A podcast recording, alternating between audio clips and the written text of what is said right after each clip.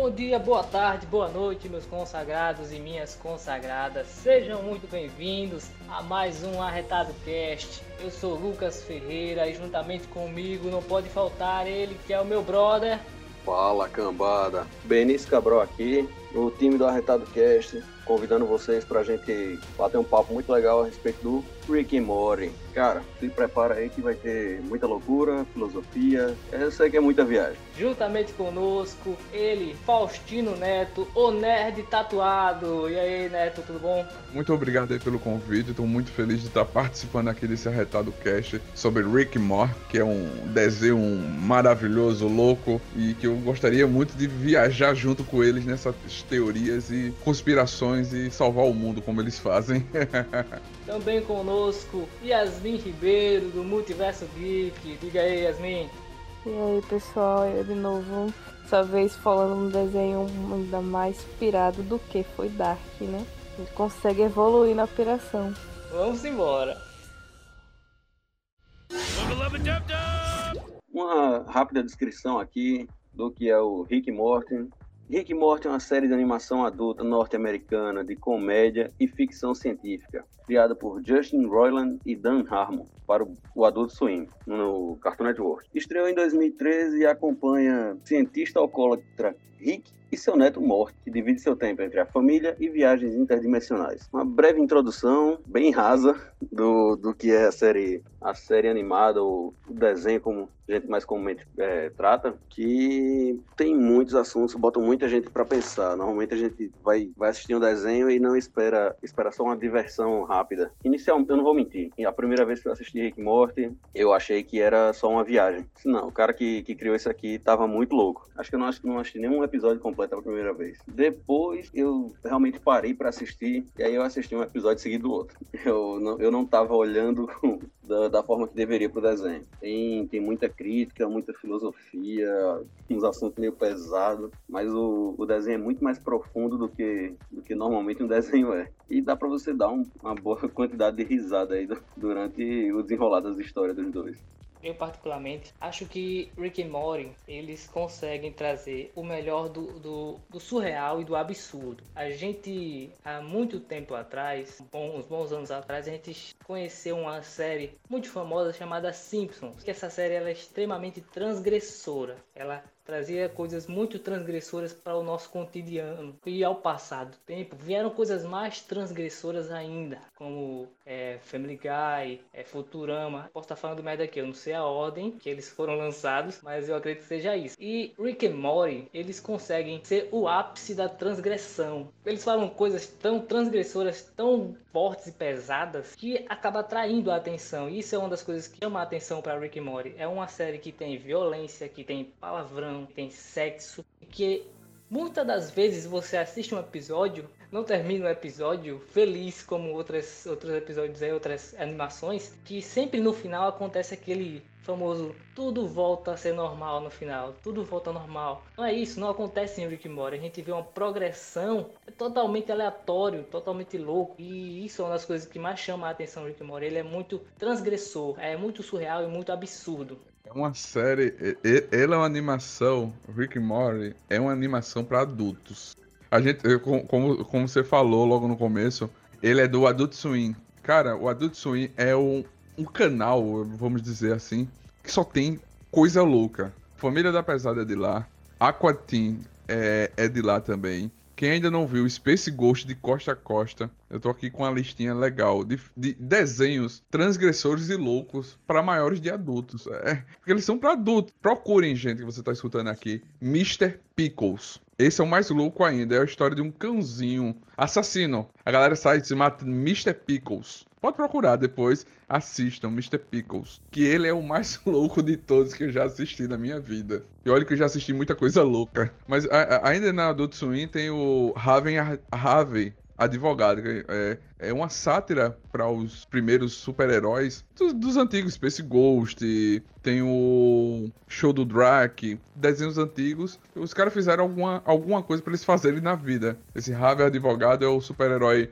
tipo o Gavião Arqueiro, sendo super sendo um advogado. Ele parece muito com é, da Hanna-Barbera, aquele traço da Hanna-Barbera antigo, velho. Então, eu sei, esse, esse, que você tá falando aí é, é coisa das antigas. Eu lembro ter visto o o Space Ghost e o. É, é Drake ou é Drax? Sei lá. Drake, é Drake, Drake, é. Isso daí eu lembro. Então, o Rick Mori, ele, fora as filosofias loucas que ele tem por trás, né? É, é, também como você falou do, do Simpsons, ele tem um, algo transgressor mais louco ainda. A gente é acostumado com ainda o Simpsons mais leve, mais educativo para a família assistir durante a semana, mas o Rick, Rick Mori é só para adultos. É, realmente tem. A galera vem, vem lançando ao longo dos anos aí, tá? Desenhos cada vez mais pesados. Eu lembro que da minha aí, adolescência era o South Park, era o mais comentado, que já vinha nessa, nessa linha. É, South Park era, era o mais pesado. Você assistir South Park, você tem que tirar as crianças da sala. Ou esperar os pais saírem, né? E assistir escondido. é verdade.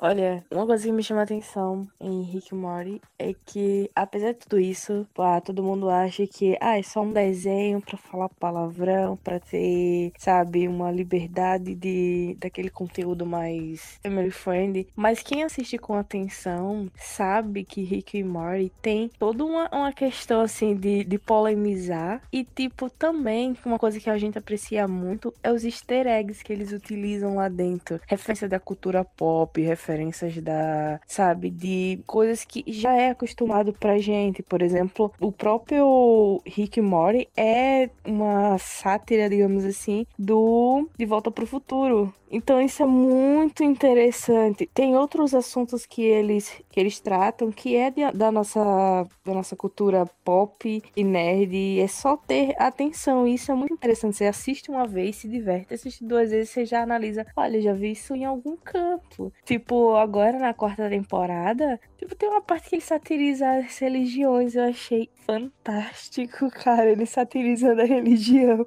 Tipo, mas foi uma sátira. Não, eu não achei ofensivo. Sinceramente, eu não achei ofensivo. Se teve alguém que achou ofensivo, sinceramente, da, de todas as zoas, de todas as zoações que eles já fizeram dentro dos episódios, dentro das temporadas, para mim foi a mais leve e muito divertida. Tipo, porque lá é uma zona livre, tá ligado? Tipo, não tem nada que não vai ser satirizado, polemizado. Agora, sim, você tem que ter uma cabeça um pouco madura para entender que aquilo ali é zoação, é, é, não levar tudo a ferro e fogo. Porque tem uma galera que passa o, o, alguma obra e já vai panos quentes, com ferros quentes. Tanto é que ele já avisa que é um desenho maior para 18, para justamente as pessoas entenderem. Vim com, tem que vir com um aviso, né, de conteúdo delicado. Tem esse negócio nas postagens postagem, né? Se você se ofende facilmente, não assiste. Exatamente. Outra coisa que eu acho interessante também é as, as brechas que eles utilizam para, por exemplo, a brecha jurídica que eles usam. Assim, eles não falam, obviamente, de, por exemplo, partes íntimas. Eles não falam. Mas se você assistir bem e com atenção, eles fazem formatos, um, passagens secretas que tem os formatos é, de partes íntimas. Eles têm toda uma questão assim que ele, ele utiliza, tá lá, mas só quem pega no detalhe, só quem ainda tá assistindo com atenção vai, vai pegar. E isso é uma brecha jurídica, porque, tipo, tecnicamente ele não tá mostrando, eu não tô mostrando, mas tá lá. E, tipo, a pessoa, depois que eu acompanha, acha interessante isso, por eles terem essa sacada, entendeu? Tipo, ó, tem coisas que a gente não pode passar por cima. Mas dá pra gente dar uma burlada, uma maquiada, que aí a gente utiliza da mesma forma e, tipo, fica literalmente a zona livre e ativa. Essa, é, a série é uma, uma metralhadora de referências, né? a gente referência perna longa, a, a críticas sociais muito muito fortes. Tem um episódio que é, eu acho que é da primeira temporada. O Rick entra na mente do professor de matemática do, do Mori para tentar convencer ele a, dar uma nota boa para o Mori. E eles estão no, no sonho dele, tá dentro de um avião e o Rick faz um uma cena de um atentado terrorista e ele usa a, a expressão I will 9-11 this shit. O cara usa um desastre que, que causou uma comoção gigantesca nos Estados Unidos como um verbo. Eles fazem, falam abertamente disso. Tipo, tem um episódio que ele coloca a Cassama de burca. Essas são críticas sociais que aparecem assim de vez em quando, num take outro, mas que se a pessoa prestar atenção direitinho, a pessoa saca, tá ligado? É uma metralhadora de referências e uma metralhadora de críticas sociais. Não, tem crítica para todo lado, pô. Tem, eu dei uma maratonada na, no desenho e cada episódio ele acha uma brecha para criticar alguma coisa da sociedade, algum, algum detalhe, seja questão do, do sistema político em si, que, que é o, o, meio que padrão no mundo todo, apesar de algumas diferenças, né, em algumas regiões, mas padrão é o mesmo. Tem lá o governo, funcionário público, a população e essa relação. Critica muito a burocracia, questão do do como é, governo intergaláctico, né? Que, que eles falam, ele critica demais os, os, os insetos lá, que são os funcionários públicos, são meio que robotizados, né? Eles não, não pensam livremente, eles seguem ordens, é burocracia, tanto que tem um, tem um episódio que ele acaba com ele acaba com o sistema todinho só porque ele jogou uma informação no sistema. Ele derruba o governo jogando uma informação, inserindo uma informação no sistema que de repente a moeda valia, o dinheiro valia zero. Aí caiu tudo, desmantelou tudo, o povo começou a se matar porque o, o sistema estava dizendo que o dinheiro valia zero. Então, dane-se o pensamento do povo. O que a burocracia diz, o que o sistema está lá dizendo é lei, é regra absoluta. Ele faz, eles fazem algumas críticas desse tipo aí bem, bem pesadas, bem diretas. Nessa nova temporada tem um episódio em que o Rick descobre que é pai. É, um planeta tá grávido dos filhos dele. E, tipo, eles começam a produção, né? Tipo, depois que a mãe, a filha realmente dele, que é a mãe do Mori, diz que ela não vai, ele não vai abandonar os filhos, blá, blá, blá. Aí eles começam a fazer tipo uma sociedade, aí separa os filósofos, o que é bom para a sociedade, tá ligado? Filósofos, matemáticos, cientistas, blá, blá, blá, blá, blá, e aqueles que são inúteis, aí começa influências, começa, é, tem artistas, não sei o que, oh, meu Deus do céu. Mas, tipo, é muito interessante. E são descartadas, né? São descartados. É muito interessante eles criticando isso, porque se gente for olhar, não é, gente, não é contra, não tô sendo contra, só que existe uma saturação de algo, porque a gente sabe que ah, muitas pessoas acham que aquilo dá dinheiro rápido, aí começam a querer ser, e às vezes não é de forma eficiente, não é de forma bacana, começa a ser, começa a ter aquela problema, problemática de o que que você tá fazendo de bom para a sociedade? Você tá sendo realmente bom ou tá sendo ruim? Por exemplo, eu li esses dias uma polêmica muito interessante de ASMR. Tipo, tem gente que faz ASMR, eu não gosto muito disso, mas tem pessoas que gostam, blá blá blá. Só que tinha pessoas que começavam a achar, é, começavam a ver que não tava dando mais audiência e apelavam, por exemplo, para certas coisas estranhas. Por exemplo, lá, acho que é na Ásia, que uma menina comia os animais vivos. Começou uma polêmica se isso era abuso aos animais. Maus tratos. Isso, maus tratos aos animais, entendeu? Tipo, a gente sabe que tudo isso é só para ganhar mais views, mais likes. Aí a gente volta ao Rick Morty. Será mesmo que ele não tá certo em dizer que isso é algo improdutivo à sociedade, não é algo que soma, que acrescenta e literalmente é a escória? Complicado, complicado. Eu, é, você, você citou aí uma coisa, um, um pensamento que já passou pela minha vida, por coincidência. sou serigrafista. E uma vez o chefe do setor de onde eu trabalho, ele disse, meu amigo, fique feliz e satisfeito com o que você está recebendo. Imagina o seguinte: se todos os serigrafistas do mundo morressem hoje, não ia mudar nada. Se acabasse os serigrafistas do mundo, não ia mudar nada. O seu serviço não é essencial para a humanidade, para que se mantenha a vida na Terra. O que você faz não é essencial. Olhando do, do ponto de vista bem crítico, bem restrito, você pode pensar dessa forma, que realmente não vai mudar em nada o mundo. Mas acho que qualquer forma de arte e demonstração de criatividade, ela pode não ser essencial para sobrevivência. Mas eu acho que dá um toque na nossa vida, né? E, sim, tem muita, como você disse, né? às vezes o pessoal satura. E junto com coisas boas tem, vamos supor que de 100 você tira, você tira 5 que funcionam, que estão fazendo um, um, um, serviço bem feito, e 95 que estão tentando ganhar dinheiro com isso. Aí realmente é complicado. A gente volta meio que a uma problemática do próprio Rick Morty, porque tem um episódio que ele critica toda a questão da burocracia, blá blá blá. Mas nesse último episódio ele tá fazendo simplesmente um sistema burocrático. Ele faz, não, ele, ele é muito ele se contradiz o tempo inteiro. Exatamente, entendeu? Tipo, ah, você tá indo, você tá indo contra um sistema que tá fazendo o mesmo sistema. Eles colocam a gente para pensar. É, em um episódio ele vai colocar uma problemática, alguma situação que a gente se contradiz, é, ah, isso aqui é o correto. No outro episódio, mais na frente, ele vai colocar outra coisa pra gente ver, enxergar de outra maneira. Eu lembro de um episódio logo no começo, é dos Mythicals, Mythics, que é aqueles, aqueles Mystics, que é aqueles caras para fazer tudo que a gente precisa. E ele, naquele mesmo episódio, ele mostra que ele é importante, mas no mesmo episódio ele coloca a gente para pensar, porra, se eu usar de maneira errada, eles se multiplicaram e, e viraram contra a gente, né? Uhum. Era, é, é são utilizados como ferramentas, mas que mal utilizadas viram um problema é o pensante, ele coloca uma problemática, algum pensamento para a gente começar a pensar, né? Como você falou também é, sobre a questão da arte. Hoje em dia, a gente tá vendo com essa pandemia, quantos artistas estão tirando a gente da, do estresse, do, nos ajudando com essas lives, nos trazendo coisas boas dentro de casa mesmo, mesmo eles não podendo fazer no show, essas coisas, eles estão trazendo. Os artistas estão sendo importantes pra gente hoje em dia estar tá em casa no final de semana se distraindo vendo o show que a gente nunca ia ver porque só acontece fora do eixo Alagoas ou eixo Nordeste, né? Tem outro episódio que eu acho que eu achei interessante que é algo que nos faz refletir, que é o Mori que ele pede para que eu não sei se é uma máquina que viaja no tempo ou se é uma máquina que viaja justo o tempo. Eu não, esse, não lembro que exatamente é esse. Qual é esse? É o do, do Save Point, não? Eu, eu acho que é, que tipo, é, ele tem uma, meio que um controlezinho que lembra clique, o filme clique, que ele volta. É, é parece, parece o controle do clique, é isso mesmo. Ele é um, um, um ponto de salvamento. Isso. Quando dá errado, ele vai lá e volta.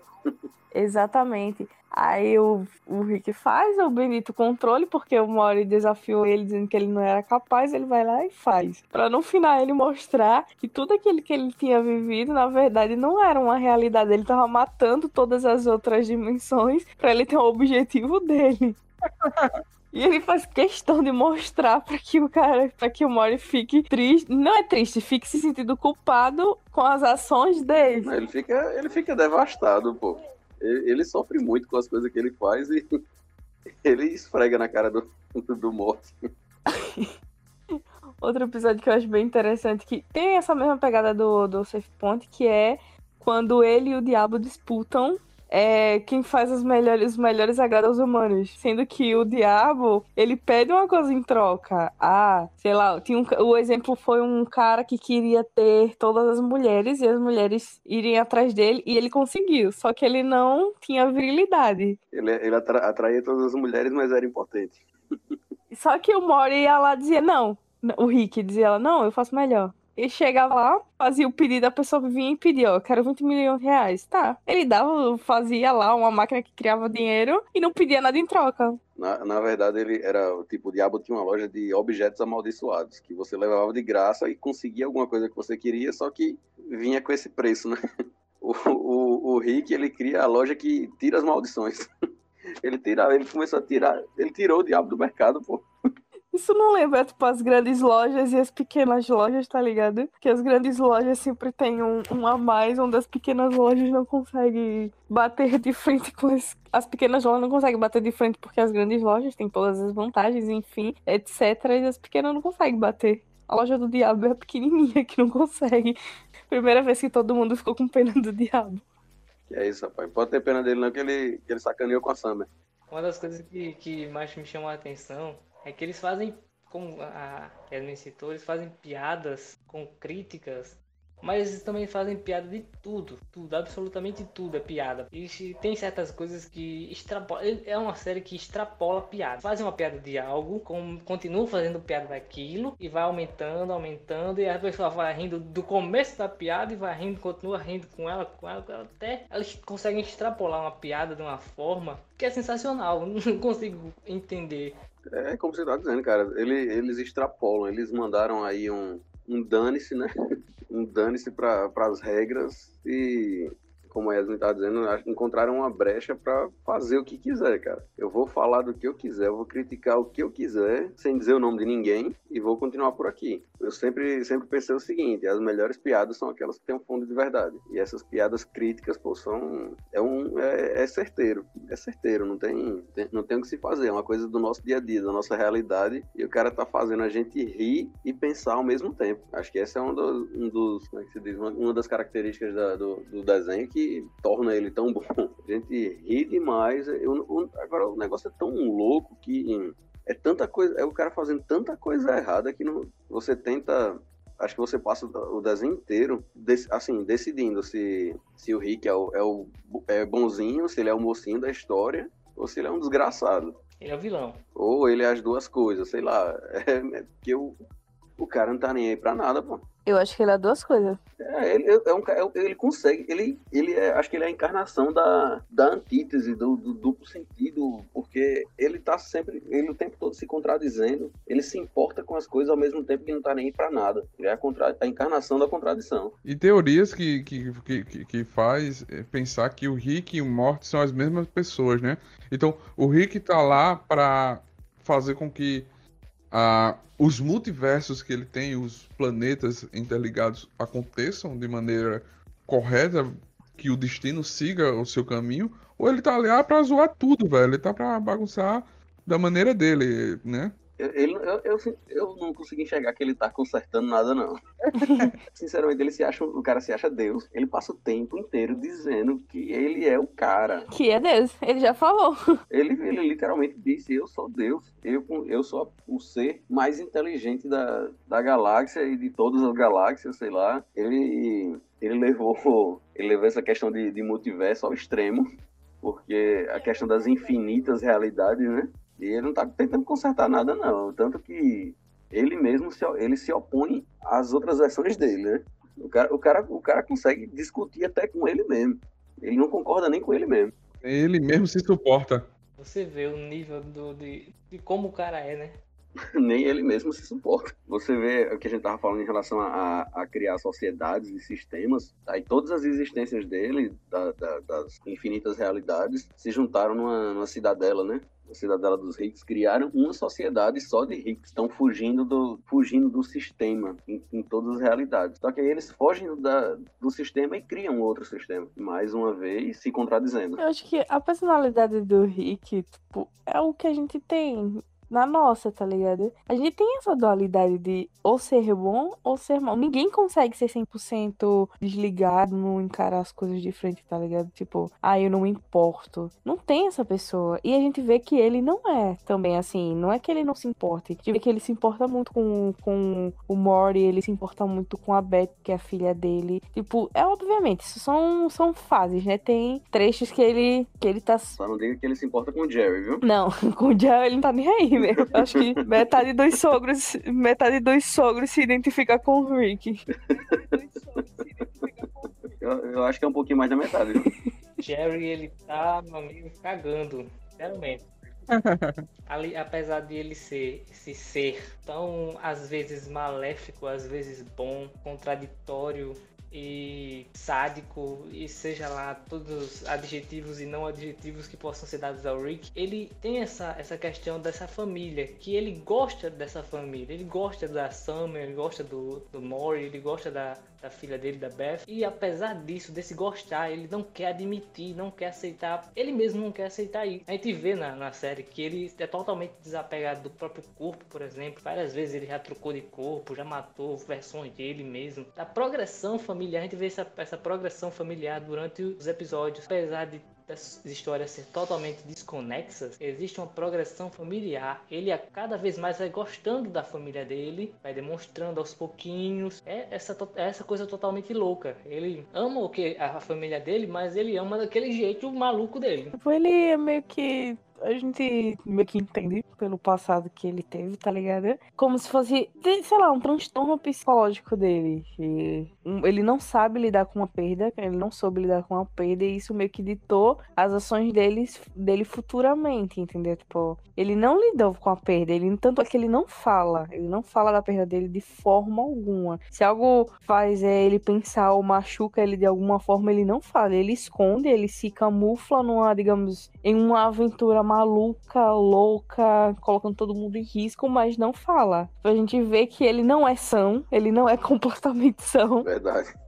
Ele é, tá, tá muito longe da sanidade. Muito longe. E cada vez que ele tenta desapegar dessa humanidade dele, que eu acho que o único ponto de humanidade que ele tem é a família. É a única constante na vida, na, na, na, loucura que é a realidade dele, né?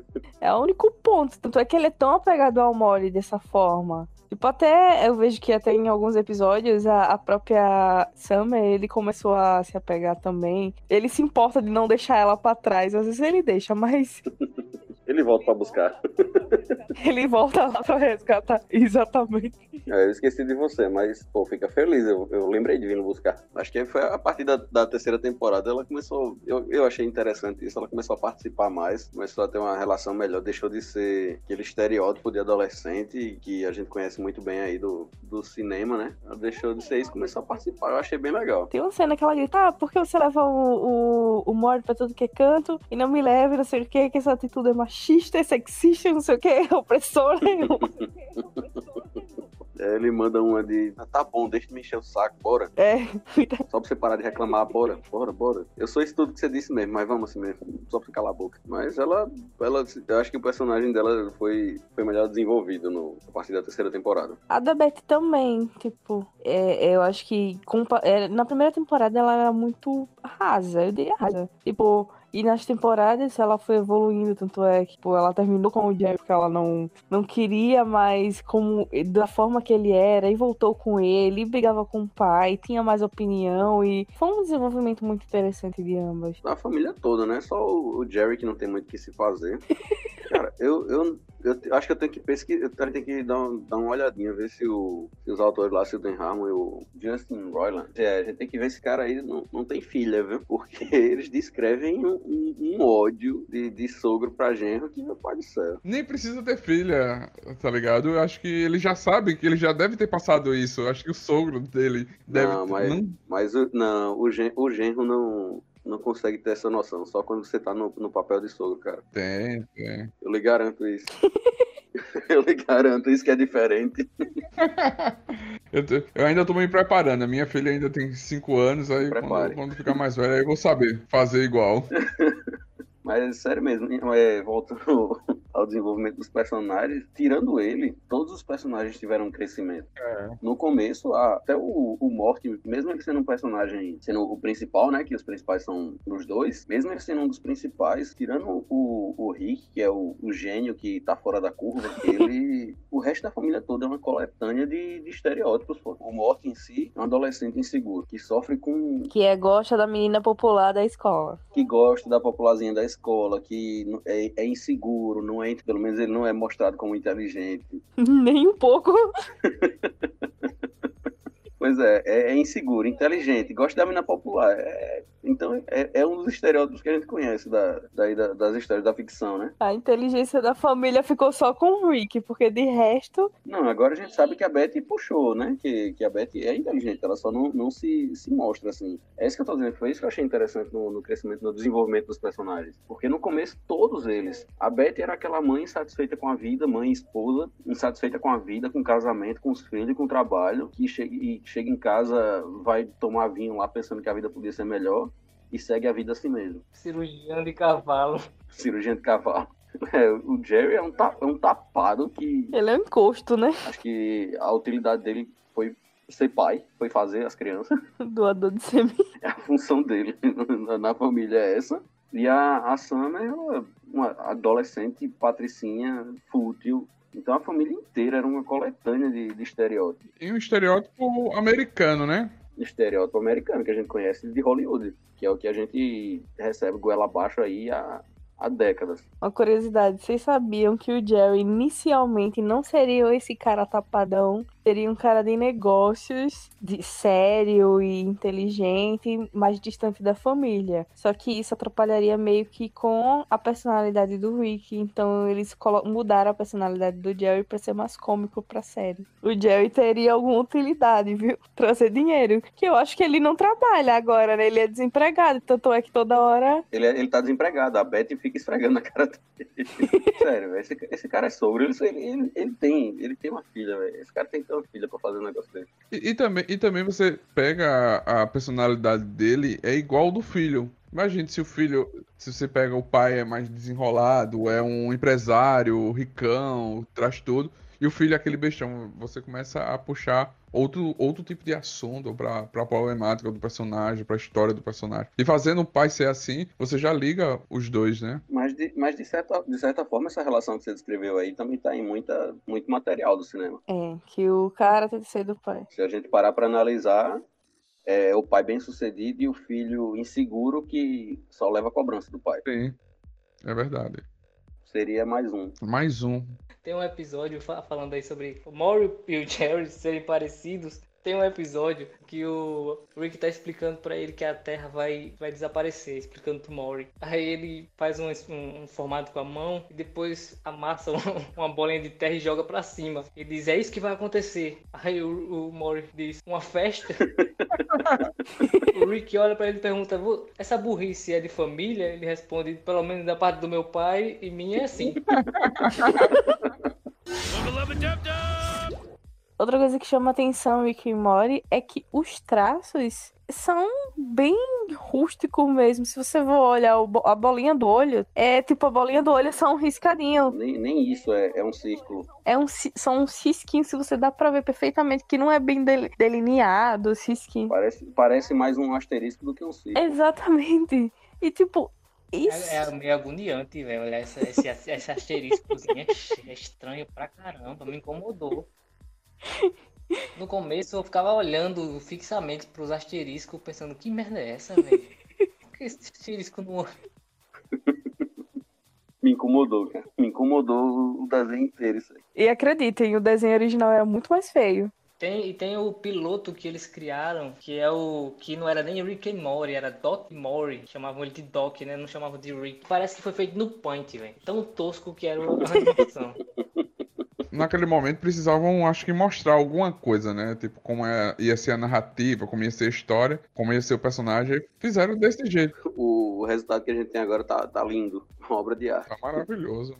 Meu amigo, se nem, se nem a, a realidade faz sentido, quanto mais o, o traço do negócio. Eu, eu acho a animação perfeita para Rick and Morty. Apesar daquele asterisco me incomodar bastante, eu acho que a animação, o estilo do desenho é perfeito para o tema, para a loucura que ele é. Casa muito bem com as histórias, enfim. É, o, o, o foco não é né, o traço, o, o desenho ser bonito, né? Ele tem que ser interessante, não bonito. Apesar de que as cores é. As cores de animação, eu acho que o negócio foi, é muito bem feito mesmo. Eu acho fantástico que, tipo, os bonequinhos, os personagens, eles são meio bugadinhos. Eu acho no, no traço meio bugadinho. Mas se você for olhar a paisagem dos planetas, por exemplo, não é bugada. Tipo, é até bem trabalhada. A questão de cores, a questão de, de- de- toques e detalhes. É muito, muito bem trabalhado. Para que chega a ter uns episódios que chega a causar nojinho mesmo. Do, sei lá, da, da intensidade que é da, da gosma, do, do, do sangue. Dá um, dá um nojinho. Essa, eu acho que é justamente pra isso mesmo, né? Os, dese... os traços dos principais serem mais bizonhos, assim, pra causar um, uma certa, um certo conforto na de ver. E as viagens serem um pouco mais surpreendentes e nojentas nos planetas. Na verdade, adulto, a desenho adulto, pelo menos que eu tenho conhecimento, eles têm isso de, de- dos traços não serem bonitos. Segue esse padrão. É, não, segue esse padrão, né? Os traços não são bonitos. Eles são bizonhos, tipo... Eu lembro muito do Clarence, o South Park também. Pô, são bizonhos aqueles... O South Park são uns bonequinhos só, um círculozinho, tá ligado? Com um triângulo. South Park é- é- foi um dos primeiros primórdios, né? E, e permanece aquele traço. Qualidade lá embaixo, né? É, Prezam pre- pela piada, pelo humor sarcástico. é, exatamente. Agora, a gente for ver, a gente tem uma mudança gigantesca, assim, até nos desenhos pra- infantis, né? A gente vinha de traços, desenhos que não seguiam um padrão. Vamos lembrar, tipo, os antigos, do Hanna-Barbera, O Bido Pernalonga, os Looney Tunes em si, o, o Tom e Jerry. é, o Caverna do Dragão, a gente tem o Super Amigos, a gente tem vários traços diferentes que não seguiam um padrão. Era um de um jeito, outro de outro, a gente vem... Alguns muito parecidos que vocês veem... Se você vê a introdução de um desenho é igual ao do outro, ou que a gente... E quando a gente puxa pra esses novos desenhos, tá tudo quase a mesma coisa. O novo desenho do He-Man, da She-Ra, é um mesmo traço hoje em dia.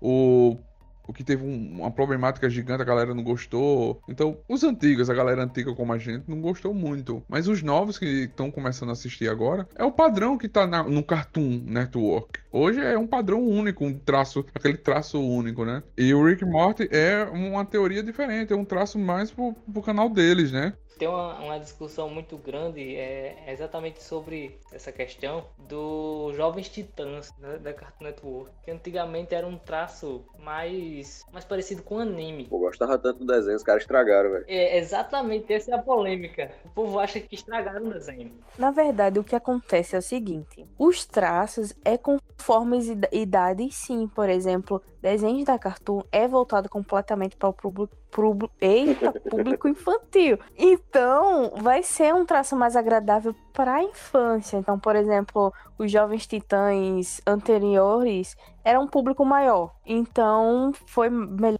aceito. A gente vê muito. Eles, eles realmente, é, realmente eles baixaram a faixa etária alvo aí. Exatamente. A gente vê isso com o Ben 10. O Ben 10, se eu não me engano, ele tem um Ben 10 que é mais infantil, um Ben 10 que é um pré-adolescente e um Ben 10 adulto. E os traços dos três mudaram. Na verdade, o último é o mais infantilizado. Porque justamente acompanha. O mais novo. Não, assim, eu tô falando da questão da idade deles, entendeu? Assim, ah, não sim. de como foi, de como foi o, o desenho, que eu, eu, realmente um meio que deu um reboot e voltou. Então, tipo, os traços acompanham isso. Eu vejo que adulto não, tá, não tem essa ligação porque não é esse ponto central que eles querem mostrar. Ele quer centralizar a piada, os esquemas, então é isso. A criança é a questão mais audiovisual, é mais visual, então, tipo, é mais bonitinho, mais harmônico. O negócio, o negócio tem o desenho é mais importante do que a história. Exatamente. Aí a gente vê essas. Até porque os moleques, não, se botar uma criança pra assistir Rick e Morty, eles não vão entender nada, velho. Só vão pegar os maus exemplos.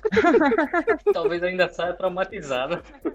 Ainda saia com medo, né? Pois é. Eu vejo isso porque, por exemplo, a Lerquina, a Lerquina, que o, a animação agora da Lerquina é para adulto. Então, ela tem um traço um pouco, bem pouco não, bem mais diferente do que, por exemplo, a, a DC Super Heroes, que é para criança. É, digamos assim, as duas séries da DC da, que estão em alta. Tipo, os desenho, o desenho da, das meninas da Super Hero é bem mais agradável, assim, visualmente falando, porque é para criança, é passando os intervalinhos da Cartoon e tudo mais. A Lerquina, alguns estranharam e não gostaram tanto, porque tem esse traço mais grosso mais grotesco, tem umas piadas também um pouco adulta. Uhum. Tem umas tem contos um pouco mais adultos, sangue, porrada, pancadaria, mas é justamente porque foi feita para esse público adulto, não para criança. O cara passa, o cara passa o tempo inteiro bebendo o cara ensina. Arrotando. É, bebendo, arrotando. Ele tem, ele tem um intestino bem ativo. Refluxo ali batendo. Todo, ele ensina para os netos dele que as regras são, estão aí só para mandar em você. Então você tem que ser mais esperto e fazer o que você quer acima das regras. Tem que fugir disso aí. Ensina a fazer as coisas erradas. Aquele episódio que, ele, que, o, que o Lucas comentou dele entrar no sonho do professor de matemática para plantar uma mensagem subliminar para ele só tirar 10. Cara, é mais fácil ensinar. Vai ensinar matemática pro pivete. Tu é um gênio, ensina matemática pro pivete. no começo desse episódio, o, o Mori pede pro Rick, Rick, me, me ajuda com o defeito de matemática? Aí ele responde, ajuda, não faça. Tem um episódio agora da quarta temporada que é o mesmo do planeta, que eles vão fazer alguma coisa, na, é, cada um se dividiu em fazer um, alguma coisa. E os meninos, o, a Summer e o Mori, ficaram em consertar a, a máquina de viagem deles, a espaçonave, para que eles, para resgatar o pai, a mãe e o avô. Aí eles começam a se drogar sem querer com os fluidos da máquina, que ele começa a sugar. É, e tipo, tudo bem, beleza. Aí ele consegue salvar. Aí eu chega lá, o Rick diz: Não, não, eu não vou falar pros seus pais que vocês fizeram isso, bababá. Primeira oportunidade, olha, a Sam e o Mori fez isso. Não, na verdade é quando a crítica virou pra ele, né? É, quando pega o um negócio pra ele. Quando, é, quando ele começa a ser criticado, ele aponta o dedo pro lado. Olha, foram eles que mataram o gigante lá. Vocês são pais horríveis, seus filhos estavam se drogando e dirigindo e mataram o cara. Verdade. Eu não sou um pai tão ruim assim, vocês são piores.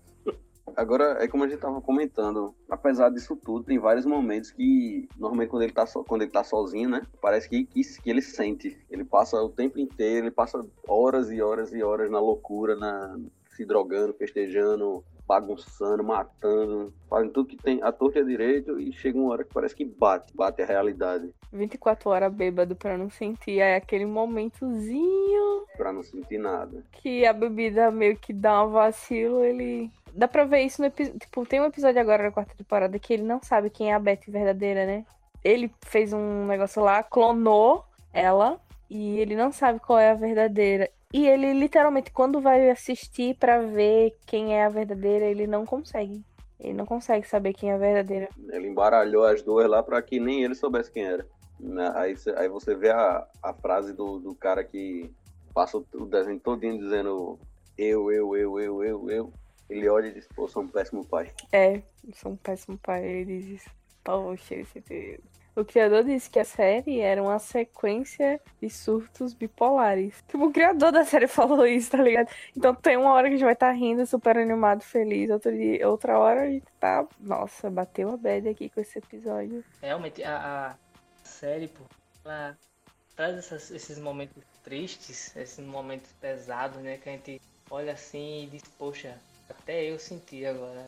Tem um exemplo daquele episódio que o. que eu acho que é o episódio da, da poção do amor. Que depois de toda aquela loucura eles destruíram o universo deles, a, a linha do tempo deles, né? Transformando todo mundo em Cronenbergs. Eles vão pra outra e no exato momento que eles estão chegando, as versões dele dessa, dessa realidade morrem. E eles têm que pegar os corpos e enterrar os próprios corpos deles mesmos. E depois fingir que tá tudo bem, que nada disso aconteceu. Mas a gente fica com aquela, sensação de, poxa, que coisa pesada. Imagina quão doloroso é pro, pro Mori fazer isso. Não, cara, é, o, o, o moleque sofre, velho. O moleque sofre, velho, que é uma coisa. Tem, eu, eu, eu, eu, sinceramente, tem hora que eu- você passa ma- mais tempo com pena dele, mas tem hora que dá raiva do, do moleque. Ele, ele também tem os surtos dele, né? Tem um episódio que ele tá num planeta lá que, que tira onda com aquele. Pô, como é o nome do filme, velho? É The Purge, em inglês, mas não. É, do, do episódio do, do Expurgo, É, esse é o nome em português do filme? Não lembro, não. A Noite de Crime. Uma noite de crime. Pronto, aí esse planeta trabalha, funciona dessa forma. É mais um episódio que critica isso, ele aí o, o Morte dá uma, dá uma pirada legal aí, né? Que não foge da nossa realidade, né? É verdade. Pois é, uma, uma das muitas críticas que, que existem. Vocês já ouviram a teoria de que o Mori. que o Rick é o Mori mais velho? O Neto falou bem no começo dessa teoria. Mas eu não, não- eu não consigo enxergar isso, não. O moleque é tapado demais, pô. O moleque é muito tapado, velho. Mas nunca foi dito se o Rick era, tipo, sempre foi uma criança dotada, super inteligente. Não, pô, aí, não, ó, ó, ó, cê- você tá, você tá querendo voltar, você tá querendo voltar pra Dark. Você tá querendo voltar pra Dark, dizer que o cara é, é, é o pai da, da mãe dele. E a gente tá na te- toda a teoria do de Dark, né? Tudo, tudo pode ser.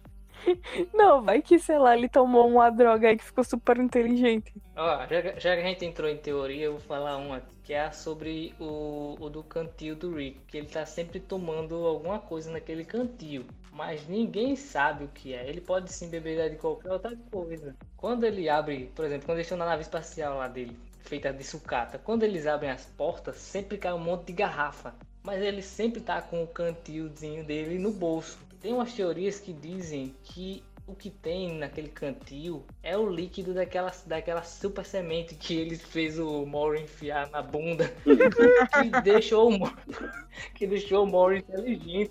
Ele, pô, ele, ele fez o, o neto, ele ensinou o neto dele a ser uma mula, pô. O próprio neto, velho.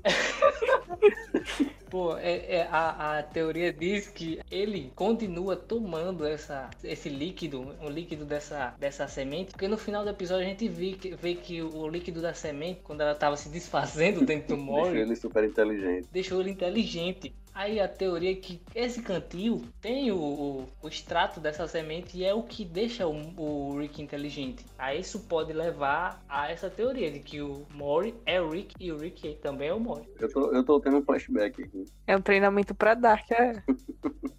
Ou Dark é um treinamento para Rick e Morty? Quem saiu primeiro? Não, o Wake Morto veio primeiro. Tirem as suas conclusões.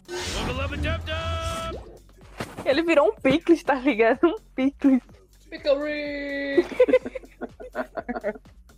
o cara se orgulha pra caramba, né, velho? Ele, ele fala Pickle Rick! Com a maior vontade, como se aquilo fosse incrível. Aí a, aí a resenha é, é o, o Morty perguntando, mas tá, mas o que foi que aconteceu? Você sofreu um acidente? Alguém fez isso com você? Não, mas eu me transformei no, no Pickles, isso é incrível. Não, mas você teve algum problema? Foi um acidente? Não, não foi um acidente. Mas olha o quanto é incrível eu conseguir fazer isso. Eu sou, eu sou o cara. Ninguém nunca fez isso. Eu fiz. Ele fez o que é o que ninguém conseguiu fazer. Não tem pra quê. O cara virou um Pickles, quase morre torrado no sol lá.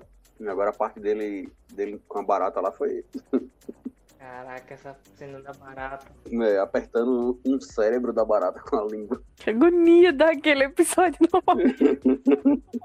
É, é como a Yasmin falou, tem uns episódios que tem uma riqueza de detalhes, meu amigo, que o cara olha assim e chega a fazer aquela caretinha, né? É, Cara, que nojo. Não, mas foi pra ser um filme de terror, basta transformar em live action. Ima- Não, imagine sim live action. Ele metralhando os. os nesse mesmo episódio, do, os ratos pra pegar os. Qual, eram os membros, se eu não me engano, não era? Era, ele tava fazendo as partes dele, fazendo um, um tipo de, de robô, né? Um construto aí, pegando. Como ele era um Pickles, ele tava criando braços e pernas. Era muito sangrento esse negócio, velho. Mas voltando lá pra teoria. Também dizem que, também né, é, falando sobre aquela partezinha da, da intro, dizem que aquele Mori que ficou deixado pra trás, ele sobrevive e ele passa a ser o Evil Mori que a gente vê em alguns episódios, que a intenção dele é matar o Rick. Aí é, já seria uma teoria aí trazendo a origem desse Evil Mori, que é um manipulador do caramba, né, velho? Essa teoria aí do, do Evil Morty ser, ser esse que foi deixado pra trás, eu acho que é, faz bastante sentido, se você olhar direitinho, porque em alguns, em alguns episódios, como esse do, do Expurgo, ele dá uma louca nele, ele faz alguma coisa que é totalmente o contrário do, do, do padrão dele, né? Ele é sempre medroso, medroso, medroso, se controlando, se controlando, de repente ele perde o controle e faz alguma coisa extrema. Esse outro pode ser o ele deixando de ser tapado, né? Não, o Mori é. Tanto é que, tipo, no do, do, do controle, que ele quer, porque quer o controle, ele fica. Você não é capaz, você não é capaz. Você tá com medo. É. Porque ele sabe que o, o Rick, ele não gosta de ser desafiado. Assim, que duvidem da capacidade dele. Ele sempre quer ser o melhor e tudo mais. E sempre fica provando que é o melhor. Então, quando ele fica tocando na ferida até conseguir o que ele quer. Viu? O Mori não é tão bonzinho assim. E se, se não for um, um outro de outro, outro mundo, né? De outro planeta, de outra realidade. É, de outra, sim, de outra realidade. Porque quando, quando tem um episódio aí que aparece aquele, aquele Rick que, que ele é inteligente, mas ele é meio que bonzinho demais. E ele fica até amigo do Jerry. O Rick é amigo do Jerry. Se tem um Rick que consegue ser amigo do Jerry, é super, é super possível ter um, um Morty revoltado e, e esperto. Pois é, né? Pra você ver. Existe de tudo aí no multiverso. Tem uma teoria que pode ser o, o próprio Rick no corpo do Morte, Evil Morte. É verdade, porque ele consegue transferir a própria consciência pra qualquer coisa, né? A gente já viu isso. Ele pode ter feito isso também. Transposto, né? Colocado a sua própria consciência dentro do Mori. Ele já virou Deus, já derrotou o diabo. Faz de tudo. Lutou com Zeus, né? No último, na última temporada. Ela pergunta, o que que ele não pode fazer? É por isso que ele tá tão entediado no mundo. Nesse episódio aí dos Zeus, tem uma frase que eu achei bem interessante. Quando ele tá falando, não, mas você tá brigando com, com um deus, ele fez, não, ele é só um Zeus. Se fosse o deus, o negócio ia ser diferente. Sim, sim. Aí, é tipo, então ele tem aí, ele dá uma, meio que reconhece, né? Tem alguém maior que ele. É, Não, ele disse que tem um maior. Não quer dizer que seja maior que ele. Que ele disse que a coisa seria diferente. Ele disse que ia ser muito pior, Então mas ele teria um plano. não, ele sempre vai ter um plano. Mas assim, é, nas primeiras temporadas, eu assim, eu achei meio que ele ficou muito muito badass, ficou muito overpower. Que nas primeiras temporadas ele era meio que um, um cientista maluco que às vezes fazia umas merda com as experiências dele. Um exemplo disso é exatamente do dessa, desse episódio da poção do amor, que ele entrega a poção do amor pro, pro Mori, aí o Mori pergunta tem algum risco de alguma coisa errada acontecer? Ele diz, é claro que não, sou um gênio, não sei o que. Logo em seguida que o Morris sai, ele fala, a menos que ela esteja gripada. E é exatamente o que aconteceu, ela estava gripada. Então ele, Não, é o nome do baile, né? É o baile da gripe. é verdade. É, em relação a ele realmente cometer esses erros, eu já acho que é, é o, o tédio mesmo da genialidade dele. Ele simplesmente não se importa. Ele, ele não, eu sou tão inteligente que E outra, se der um problema, eu resolvo. Então, ele não tá nem aí. Ele não tá nem aí porque ele acha que ele resolve tudo. Embora eu acho que ele não teve esse overpower, não. Tanto é que nesse episódio dos Zeus, apesar de todo ele ter feito um monte de plano, ele tava lá quase se fudeu. Não, literalmente, ele se fudeu, né? tipo, ele tava apanhando, apanhou, apanhou, apanhou. O que, que, o que aconteceu com ele, que salvou ele, foi os meninos aprontando na nave. Então, tipo, foi meio que. Assim, a cagada da. Deu uma cagada e ele se salvou. Tipo, ainda acontece isso muitas vezes. Tipo, teve um outro também. Nesse, acho que é nessa temporada. Essa temporada tá mais fresca na minha mente. Que ele tá naquele planeta que a Sam é, é a meio que imperadora de lá. E eles estão com uns parasitas na cara. Ah, sim, que ele esqueceu dela. Sim, exatamente. Basicamente, quem salva ele não é ele mesmo, tá ligado? Ele contou com a ajudinha. Ah, ele deu, deu sorte, né? É, ele tem ainda as, as paradas dele que não é totalmente ele, ele depende de outra pessoa. Se fosse ele sozinho, ele tinha. Acho que ele tava frito, né? Ele só não vai, ele só não vai assumir isso aí. Não, é, nunca. Não, você, acho que no, Ele vai dizer até o fim. acho que no mínimo o que ele diria era, não, vocês só conseguiram fazer isso aí porque vocês estão convivendo comigo. Porque eu trouxe você pra essas aventuras. Senão vocês estariam lá em casa estudando sociologia, matemática. Porque tem, um, tem várias cenas que ele entra no quarto do Mori, o Mori tá fazendo a tarefa, ele, vamos, Mori. E tipo, deixa o menino pra lá sem os exercícios, sem a tarefa, ele só quer ir. Ele arrasta o menino pra cima Ele não respeita nada.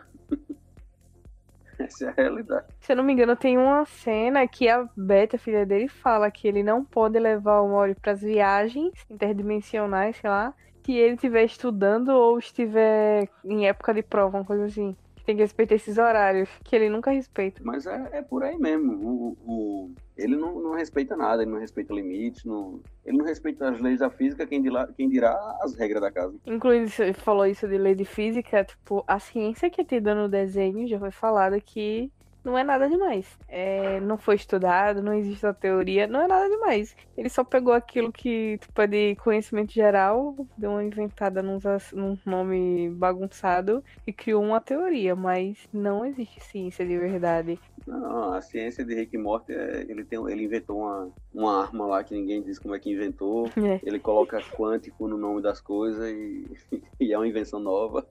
Mas, assim, ele diz que só, só mostra que ele tem uma invenção que faz as coisas, mas realmente, se você parar para analisar, não existe muita ciência, né? É ficção mesmo. É ficção científica, não é ciência. É incrível como o desenho ele foi aprovado muito rápido, pra você ter ideia. Tipo, se eu não me engano, foi um mesmo dia. O cara fez um projeto lá, blá blá blá. Ah, vou entregar. Entregou o projeto e o projeto foi aprovado, coisa que não acontece. Normalmente tem uma reunião, é, discussões sobre o projeto e, e blá blá blá, poder ser aprovado. Não, assim que leram, os- assim, os modelos principais, as, as ideias iniciais, né? Já foi aprovado e os roteiristas só, criadores no caso, só botaram pra frente a ideia. É, mas eu acho assim, eu acho que essa questão de ter sido aprovado mais rápido é porque foi, foi baseado no curta-metragem que saiu num, num festival, né? Acho que já tinha, ele, ele meio que já tinha um piloto pronto. Acho que facilitou para eles. E, e também, quase eles encerram, não, não ia ter a, ter- a quarta temporada, né? Foi aquela coisa, a internet parou, todo mundo implorou, mendigou, Netflix paga nós. Por sorte, deu continuidade porque o desenho é muito bom. Teria mais, pra mim teria mais. Não, mas hum, eu queria que o Rick Morty tivesse pelo menos mais umas três temporadas aí, né? Não precisava ser o Simpson da vida. É a questão da origem. Nós estamos acostumados com as origens dos super-heróis, né? A gente precisa saber a origem do Rick. Não, se eles tivessem pelo menos um, um longa para explicar algumas coisas, já, eu já até, até aceitava. Eu, eu- sério, velho, eu, não- eu sei que, que eles fizeram aí, que a proposta do desenho é botar a gente pra pensar, mas eu não acho justo. Eu não, que- eu não queria ficar sem saber. Aquele momento que a gente, a gente tá pensando, mas a gente quer ver se o pensamento tá correto. Explica pra gente ver se é isso mesmo. Então explica pra gente ver se a gente seguiu uma linha correta. A gente deixa aí tanto tempo a gente fazendo, conversando de teoria, teoria, teoria, teoria, diz, ah, tá bom, descansem o cérebro de vocês para a próxima loucura que a gente lançar e a gente vai explicar tudo para vocês. Ou então dá uma de Game of Thrones e caga tudo no final.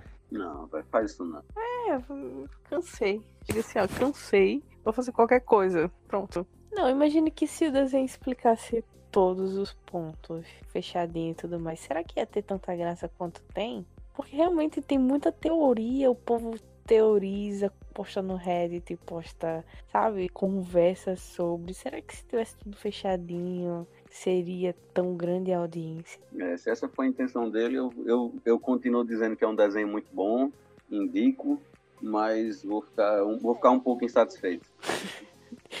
eu compreendo, eu entendo, mas eu quero respostas, respostas. É, é, é eu entendo a, a visão artística de vocês, mas tá faltando alguma coisa. eu não consigo me livrar dessa sensação. Tem pelo menos aquele último episódio explicando, né? Fazendo um, um resumão explicando. Aí finaliza todo mundo sentado no sofá assistindo TV Intergaláctica. Nas convenções de Rick Mori com os dois escritores. Eu tenho uma pergunta. No episódio tal, tal, o Rick fez isso, isso, isso porque ele tinha isso, isso, isso. Tá ligado? Eu imagino as pessoas fazendo isso. Eu imagino ele dizendo: Olha, gente, eu tava meio bêbado quando escrevi esse. Eu não lembro, não tente, tente chegar na. Tente alcançar a mesma loucura que bateu na, na nossa cabeça. Ou então ele diz, não, é o que você quiser, cara. A viagem é essa. Use sua droga e imagine qual é o final. Não, velho, não, não, véio, não faz isso. Caraca, mas o Neto deu, o Neto deu uma ideia maravilhosa agora, né? Usar drogas e assistir Rick and Morty. Poxa, essa, essa lomba vai durar meses. Por favor, crianças que estiverem nos escutando, não faça isso tá? Isso é só para adultos conscientes que usam drogas de vez em quando. Pois é, não é coisa para criança não. Aliás, nem assistam Rick Mori, viu? Vocês não têm idade. Ah, cara, a gente falou bem pouco em relação à filosofia contida aí, né? Ele falou muito de como eles agem, mas. Qual é a filosofia? A questão do, do, do niilismo, existencialismo, que é a filosofia de vida do, do Rick, né? Ele é totalmente desapegado do, do próprio corpo, né? Da família. Conceito de humanidade, na verdade, né? Sim, nesse, naquele episódio que você comentou do que ele enterra o próprio, próprio corpo, que eles mudam de realidade. Aí tem aquela, aquela frase do, do Morty, né? Que ele, olha só o Morty filosofando. E ele chega pra, pra Sama e, e diz que ela tá querendo ir embora. Quer dizer, é em outro episódio, mas assim, é nessa realidade já depois que eles vão lá e se enterram. No episódio que o, que o Rick ele inventa aquele óculos que vê outras possibilidades e que eles enxergam a vida deles em outras, em outras realidades. A vida do, do Beth e do, do Jerry são ótimas e a dela é sempre a mesma coisa, né? Isso, que a vida deles é boa sem, sempre que ela não existe. em todas as realidades que ela se vê, eles estão jogando um jogo de tabuleiro chato lá qualquer. Ela entra numa, numa crise existencial terrível. Diz, eu vou embora, eu estrago a vida de vocês. Aí tá decidida a sair de casa e fazer qualquer bagaceira lá da vida. Aí o, o Morty chega e diz: Não, a gente não é nem daqui. A gente bagunçou a nossa realidade e veio para cá. As nossas versões daqui morreram e eu tive que a gente se enterrou. E todo, todo dia de manhã eu tomo café, eu tomo café da manhã a 20 metros do meu cadáver. Aí ele termina. Ninguém, ninguém existe, com propósito, propósito, ninguém, ninguém pertence, a nenhum lugar. Nenhum lugar todos vão todo morrer. morrer. Vamos assistir televisão? Vem assistir TV. Vocês como status do, do WhatsApp. então, é, essa é, uma, é o, o niilismo, o existencialismo, é que a vida em geral, a, a existência em si, não depende da gente. As coisas acontecem, a vida acontece independente da gente, independente das nossas decisões, dos nossos problemas, das nossas conquistas. Então, leva a essa forma de, de pensar e agir dele, né? De nada importa. É uma forma de, de pensar meio depressiva, mas. Bastante, hein? Bastante depressiva. Na verdade, eu acho que a vida dele é bem. Ele tem uma depressão muito forte que ele nunca encara. Ele tá na base do álcool, na base do tudo pra não encarar. Eu costumo. Tem uma brincadeira com uma coisa que eu costumo dizer que é pensar da dor de cabeça.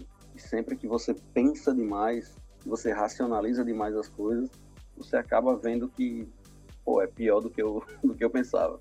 Então você chegar no, na, no nível de inteligência do, do Rick, mas na capacidade de raciocínio do rapaz. Aí você eleva essa, essa, esse problema da racionalização ao intelecto tão, tão alto. Aí ele chega a essa conclusão. Apesar de, naquele episódio que ele, eles partem a realidade deles e eles se dividem em várias possibilidades e que se ele não conseguisse consertar aquilo ali, ele, eles iam morrer. Aí quando ele acha que ele vai morrer, ele se ajoelha no chão, meu Deus, meu Deus, meu Deus. Aí ele sobrevive. Ah, tá vendo, eu tô certo, Deus não existe. Ele manda um fuck you, God! ele tem essa coisa de, de achar que nada importa e vive depressivo tentando fazer qualquer coisa aí, se, se autoafirmar de todas as formas possíveis, mas ao mesmo tempo chega, tem o, o, ele chegou à conclusão que nada disso importa. Eu não tenho porquê, eu não tenho para quê. Se eu tiver ou não tiver, não vai fazer diferença. A, a, o mundo gira, então nada importa. Ele vive com essa com esse, com esse tipo de pensamento. Tem uma música de uma banda muito boa chamada Super Combo. Até recomendo. Se chama Grão de Areia a música. E o refrão diz assim: eu sou atestado de óbito, esperando o tempo ter tempo para assinar. Eu sou um belo desastre. Eu, eu acho que isso define mais ou menos o, o, o Rick pensa desse lance né? Nada importa para ele e nós somos apenas atestados de óbito esperando para serem assinados. Cara, ficou pesado isso. O clima chega ficou tenso, tá ligado? Não, não, pesou esse negócio aí. Foi, foi, foi profundo. Tô esperando que. Olha, tô esperando que a minha não seja assinada agora. Demora aí um pouquinho. O tempo não tenha tempo. Pode me deixar pra depois, né? Viva a procrastinação.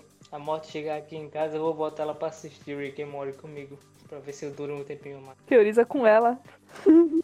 Sabe o que eu tô lembrando? É sério, eu tô lembrando do, do episódio que eles estão de. com aquelas anteninhas. Como se fosse um diadema de anteninha, tá ligado? E dando o dedo saindo, tá ligado?